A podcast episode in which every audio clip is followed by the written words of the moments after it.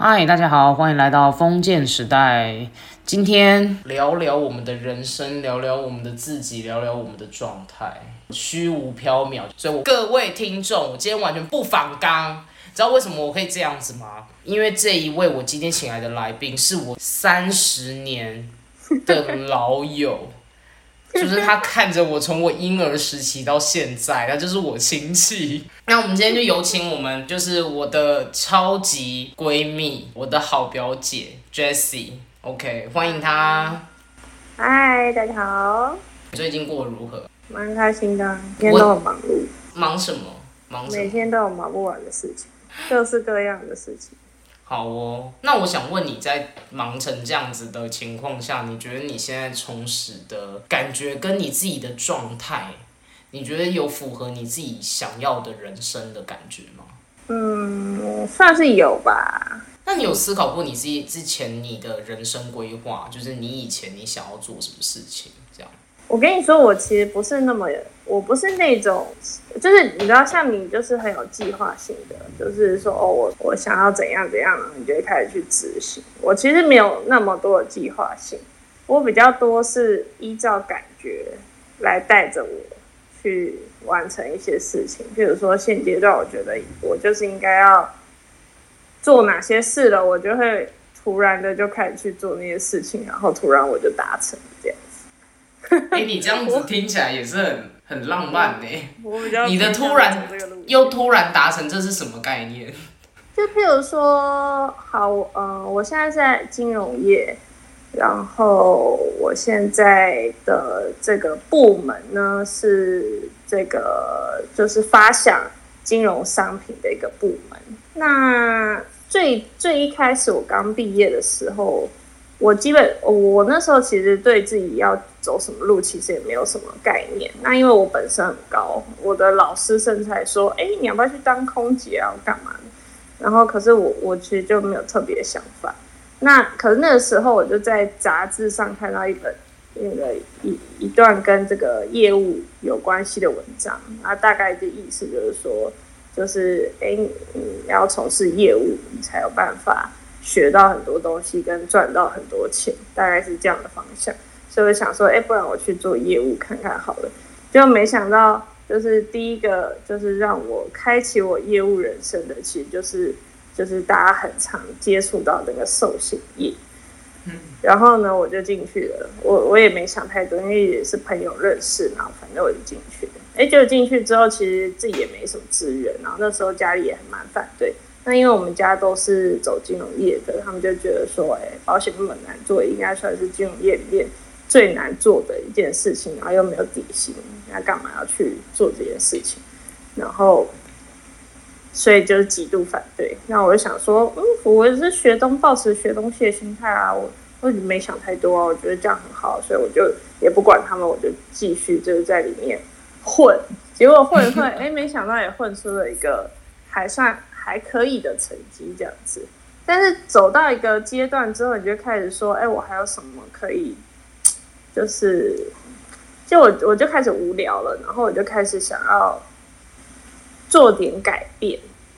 那这个东西你没有办法很具体的说哦，因为我觉得怎么样，所以怎么样，或者是或者是因为有哪些事情发生，所以怎么样？我觉得那是一种感觉，就是我觉得我人生还要进入到下一个阶段，所以我就。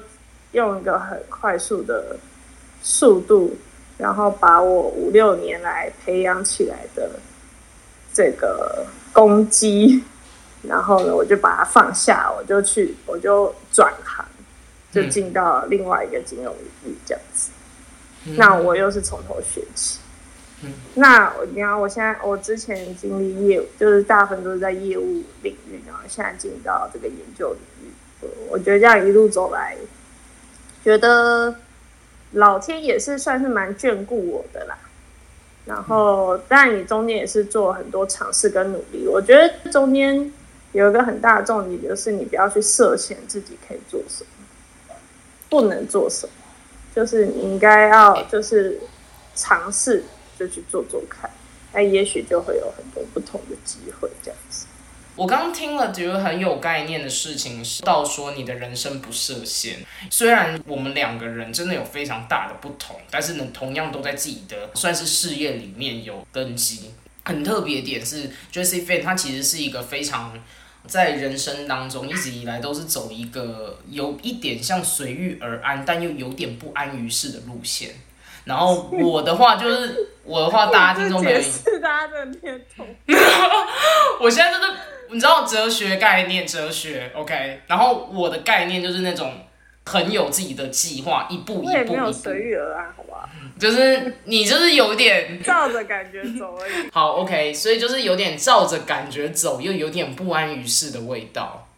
所以呢，一整个就是我们两个是一个非常回忆的状态。我就是很好奇的想问你，后来现在在做的事情，主要比较偏向是什么？应该这样讲好了。我觉得我在寿险业的时候，其实我也遇到了很多的困难跟阻碍。可是我大部分的想法都会是我要怎么样去解决它。然后我结束了这个过程之后，我的收获是什么？所以在每一次每一次的事件之后，我都会有很大幅的成长。我觉得这是我在这个工作十年多以来的，我觉得最最可以，就是一个最可以去让自己一步一脚印，慢慢更进步的一种方式。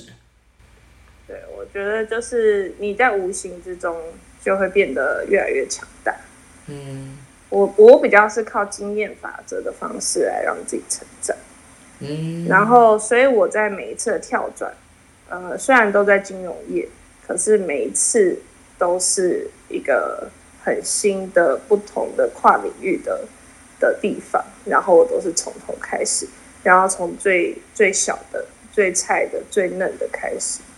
那我也，我当然也可以选择，就是说，在原本的舒适圈，然后过得很安逸。但因为我这人就是 不太。不太安逸，我不太喜欢，就是我不太喜欢一成不变的事情，所以我我我每到一个他没办法再改变的阶段的时候，我就会想要做一些改变。所以在这个前提之下，我就自然而然的会做出一些新的决定，然后遇到一些新的人事物，然后学习到新的东西，然后又也同步的带着我越来越强，就这样子。嗯。就是我们都充满着一个不安于世的灵魂。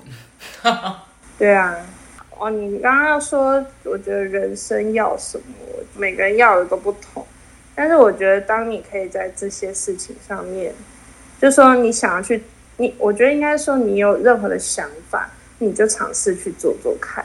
你怎么知道？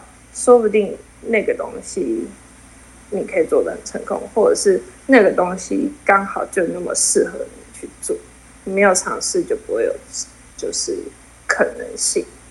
其实真的很像一种，当你去体验你的人生的时候，你才会知道你自己真正的天赋，跟你喜爱的地东西。对啊，就像就像我妹，我完全不会想过她会比我早结婚生小孩啊，然后就是结结了婚生了小孩，然后还跑去念书。然后还自己成立一个这个，就是就是我我以前从来不知道她有那么多的想法，我以前只知道她有想法，但是但是我未必知道说他想要到那样的程度。这么真的，我觉得到我也是到我也是到我后来，嗯，对啊，一直到他开始实践这些事情，所以才真的觉得。哎，他是认真的，我的天哪，这样子。可是你就会觉得，哦，真的太棒了，那你赶快去做，赶快去做，百分之百支持这样子。就我觉得还蛮有趣的，我的家人跟我的朋友们也都，我觉得对我来讲，好像是给我很大的包容感嘛。就是像我的父母，就是完全就是走一个。就是好啊，你你去闯闯看呐，没关系。我跟你说，人想要做什么事情的时候，整个宇宙都会帮你。哎，我跟你讲这句话，我真的非常认同。尤其是我现在正在做这件事，跟呃，我现在正在很多的专案，不停的在努力的方向。像我在研究所嘛，我后来的话有求取到我自己很想要的教授来成为我的指导教授。对。然后最近的话就是。刚好他们有一个 case 是在说想要做一个影片的规划，呃，也是有点像毛遂自荐的感觉。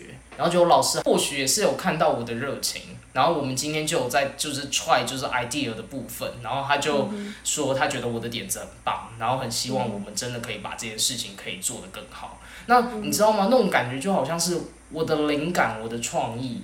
然后终究还是会有一天会有人可以看得到，这也很像是我现在正在做的 podcast。我很希望后面是可以邀就是更多的人，然后更有韧性的人，然后大家一起来聊，就是怎么样来创造一个强大的内在，或者是要怎么样找到自己人生最好的那个部分，慢慢的去找自己觉得最舒服的方式。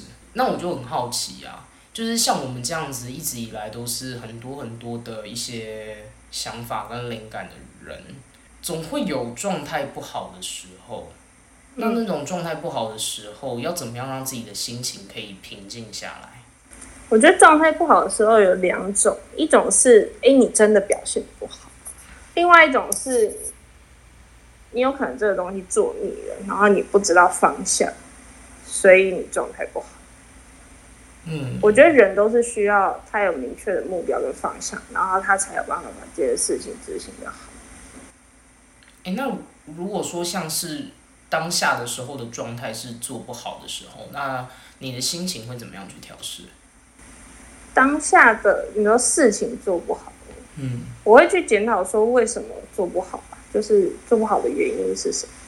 你总是有很多，就是就是一件一件事情没有做好，总是有很多原因嘛。是他人造成还是我自己造成的？是我练习不够还是怎么样？如果这件事情是我非要达成的事情的话，那是不是我需要花更多的时间去练习？因为它就不是我擅长的事情，可是我又很想把它完成。哇，这件事这个观点真是太棒了！因为当我真的很想要做成一件事的时候，我并不会那么的在意说结果是什么。但是呢，我们更在意的是中间你的过程里面，你要怎么样去逐步迈进，逐步去。把这件事情一点一滴累积起来。对啊。但是你知道吗？总会有那种你知道，鸡血用完的时候。你说，你说精力用完的时候。对啊，多多少少还是会有，你知道吗？就是有时候就是使不上劲。那我觉得可以让自己休息一下。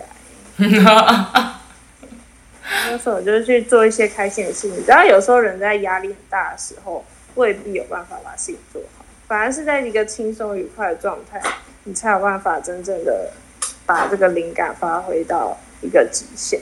所以我觉得开心的做事情的效率，其实向来都比在压力感下做事情来的高。就是你在一定的压力感受下，然后你可以。你可以激发你的一点潜力，但是呢，当你的压力崩到像橡皮筋快要弹掉的时候，其实还是可以给自己一点就是放松的时间。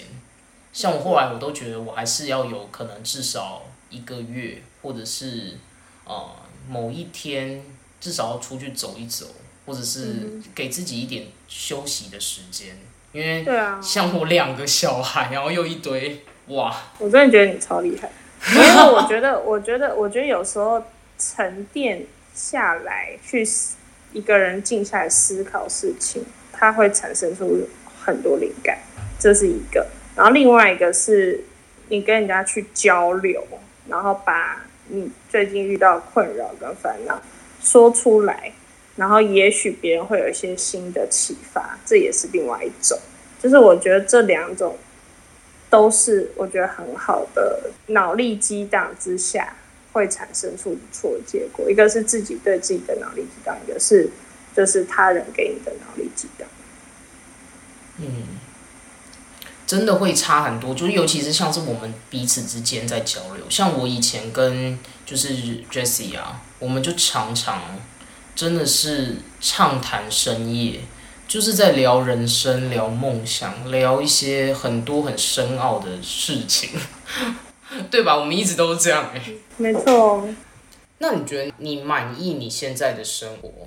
那你未来你还会希望你在什么样的步调上继续迈进？哦，就是继续学习吧。我觉得每个人要的目标其实都不太一样。那我个人的，或者说你给自己的人生注解，每个人都不同。那我自己给自己的人生注解，其实比较偏向是活到老学到老。就是我我在我人生道路上，其实一直都是保持着学习的心态。那为什么我会有这种学习心态？其实我是觉得很有趣，就是我是一个喜欢接受新新的事物的人。然后当我当我觉得哎，这是一个我没有碰过的东西的时候，我会觉得哎，我很想要了解它或尝试去触碰它。然后就是我对于那些东西一个未知数，我是会觉得哎，有点兴趣哦，有点意思哦，这是在干嘛呢？这样子，哎，它会不会我学会之后，也许可以。对我来说带来什么帮助呢？这些都是会让我想要学习的原因，所以我我会在这个就是持续往前走的路上，不断的给自己寻找学习的机会。我觉得是这样的概念。那当然，我觉得每个人人生都有不同的这个注解嘛。那我觉得大家都可以聊聊看，说哎，彼此的注解是什么，然后是可以就是分享跟讨论。那也许又会擦出新的火花。哎，我觉得真的很特别，因为虽然我们两个是完全不同的个性，真的是差非常多，而且你又是走一个比较，嗯，罗曼蒂克路线。对，但是那个观点又有点类似，像是我的终身学习的那种心情，就我就觉得还蛮妙的。像我发现你本来就是，因为我原本以为你你走这种罗曼蒂克路线，你比较偏享乐主义耶。我是一边享乐，没错。这有这完全不冲突啊！哎，我就好奇了，你要如何在享乐与学习、工作间取得一个你觉得很 balance、很舒服的一个状态？不是，我觉得大家对于学习的定义太太太太死板。嗯嗯嗯嗯嗯嗯。你知道学习什么都什么样东西的，只要只要它是你没有看过、你不知道、你没有经历过的事情，它最后变成你的东西，或者是你了解了，你因为什么样的状况而了解，那都是学习啊。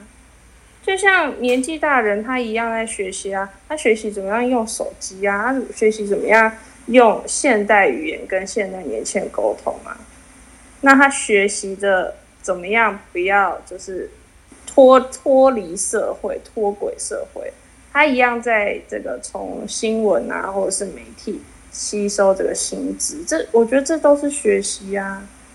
所以我跟你讲，其实每个人都是在学习，只是你怎么定义它有点像是你去觉察到，其实学习这件事情，多了解一件事情，是一件或许是有成就感的。或者是你体验人生的时候，其实这都是一种学习。对啊。嗯。所以很有趣哦。虽然我们两个是完全不一样个性的人，如果说认识我们两个人的人会知道，哇塞，一个是真的就是走一个很惬意在过生活的路线，然后另外一个人就是走一个。我也没有很惬意，我觉得我每天都超忙，我忙爆了。可是你，可是你的那种给人的感觉是一种从容。从容吗？嗯，我觉得，哎，我觉得一件事情其实是一体两面的，就是说，嗯，像我的人生，我是比较喜欢，就是说，我是想，我其实是享乐并进的人，嗯，所以我其实是是会需要，就是就是说，哎，今天工作很累，我需要去吃个大餐，我需要去犒赏一下自己，我需要去奖励一下自己，我需要去做一些就是不同的事情，然后来。有一个仪式感，这样子，那对我来说，我就会觉得哎，很满足。那可是呃，在这个状态下面，有可能，譬如说，嗯，像我就很羡慕那种，就譬如好打个比方，好，我爸，我爸就是很研究型的人，他是那种可以很专注于他的，就是他想研究的东西，然后不断的深究，然后。然后花这个几十个小时的时间，然后不断的在这个题目上面不断去钻研跟研究。像这种研究型的人呢，他们通常都会是就是很出色的，譬如说，诶，教授啦、博士啦，然后研究家啦，这种有没有都是很受人敬仰的人物这样子。那可是我就做不到啊，我就是没有办法，我真的没有办法变成像他们这样的人啊。尤其是我现在在这个研究端，呃，比较偏研究端的发想、发想、发想产品的这个这个工作领域，我身边人其实基本几乎也都是这样的人。那我要怎么样，就是突破？嗯，就说至少不要跟他们落差太大，然后又可以达到我自己这个享乐主义的这个个性，又符合这个享乐主义的个性。我觉得他他确实就会是一个课题。就譬如说，我可能要逼自己去做一些哎，我本来没那么擅长的事情，但是我可能会减少，我不用花这么多的时间。在这个上面，但是我至少要逼迫自己达到一个程度，这样子。嗯，那 maybe 这也是一个另一种学习。我觉得这里感觉很像是一种新的新的一个工作环境，然后要去做一个算是新的调试。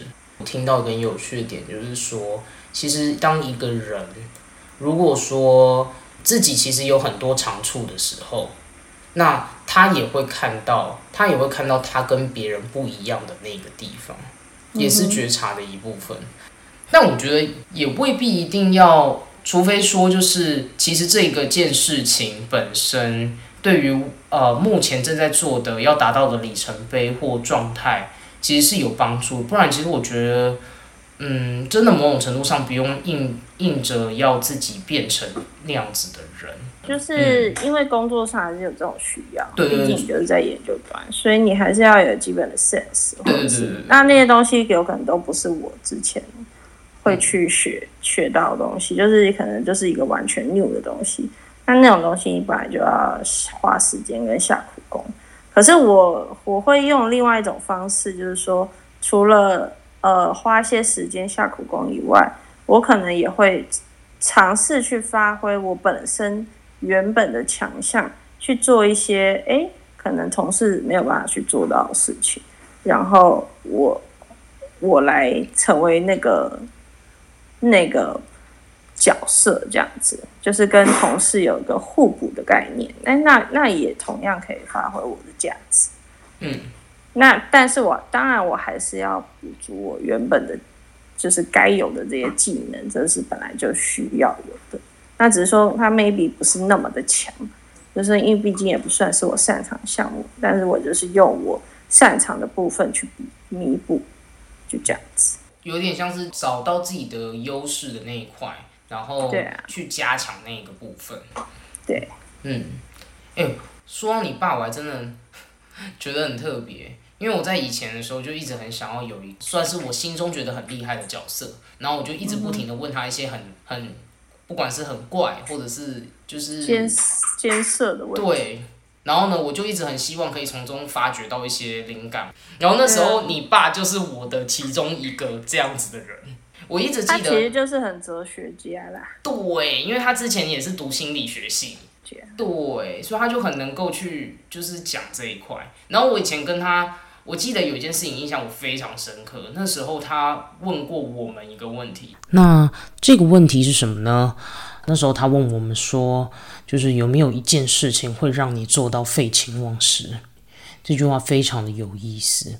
那因为后面呢，其实整个访谈的部分也已经将近要尾声，而且有一点小杂音的部分，所以现在这边的对话会是我后面的一个思想的总结，那以及一些我想要跟大家去做一个抒发跟整理的部分。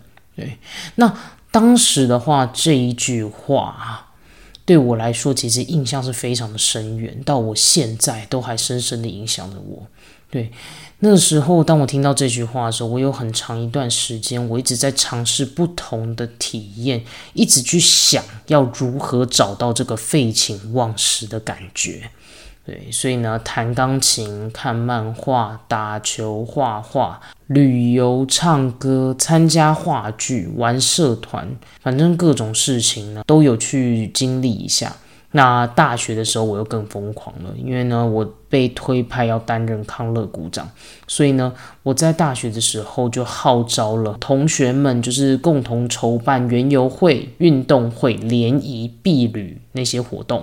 然后私底下我也是很注重大量的阅读跟写作。那在大学专题报告很多的时候，我也会邀请我的组员们一起担任里面的演员。那我透过编导跟剪辑影片来增添，就是我在我们在做团队报告的时候的整个多样性。然后后来我就在这些种种的经验当中，我就发现到说，其实我在把一件事情从无到有做成，特别感兴趣。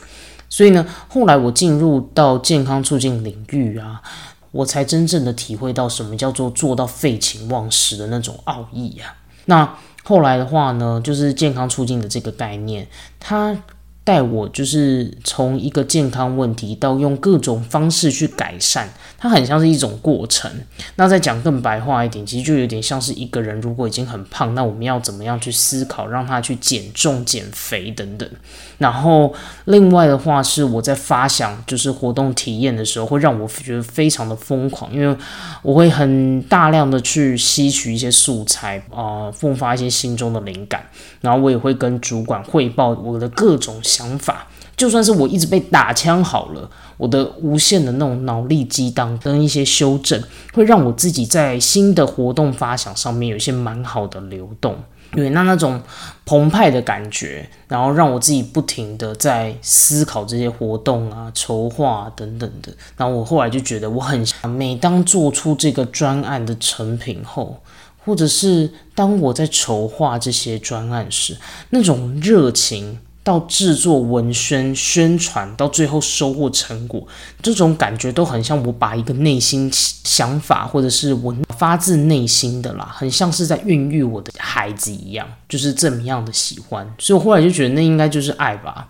就是我是的确是蛮喜欢把一件事情从无到有做成，然后并且去思考一些灵感啊、启发等等。所以呢，套用在 Podcast 身上，其实我现在在录的时候，我其实也是还蛮有感觉的，因为我感觉好像真的是慢慢的在把我自己的。一些我觉得很不错的一些哲学性的人生性的，甚至是心理韧性相关的一些观点，慢慢的组织起来，并且慢慢的去找一些更很适合的来宾，大家一起把这件事情完成。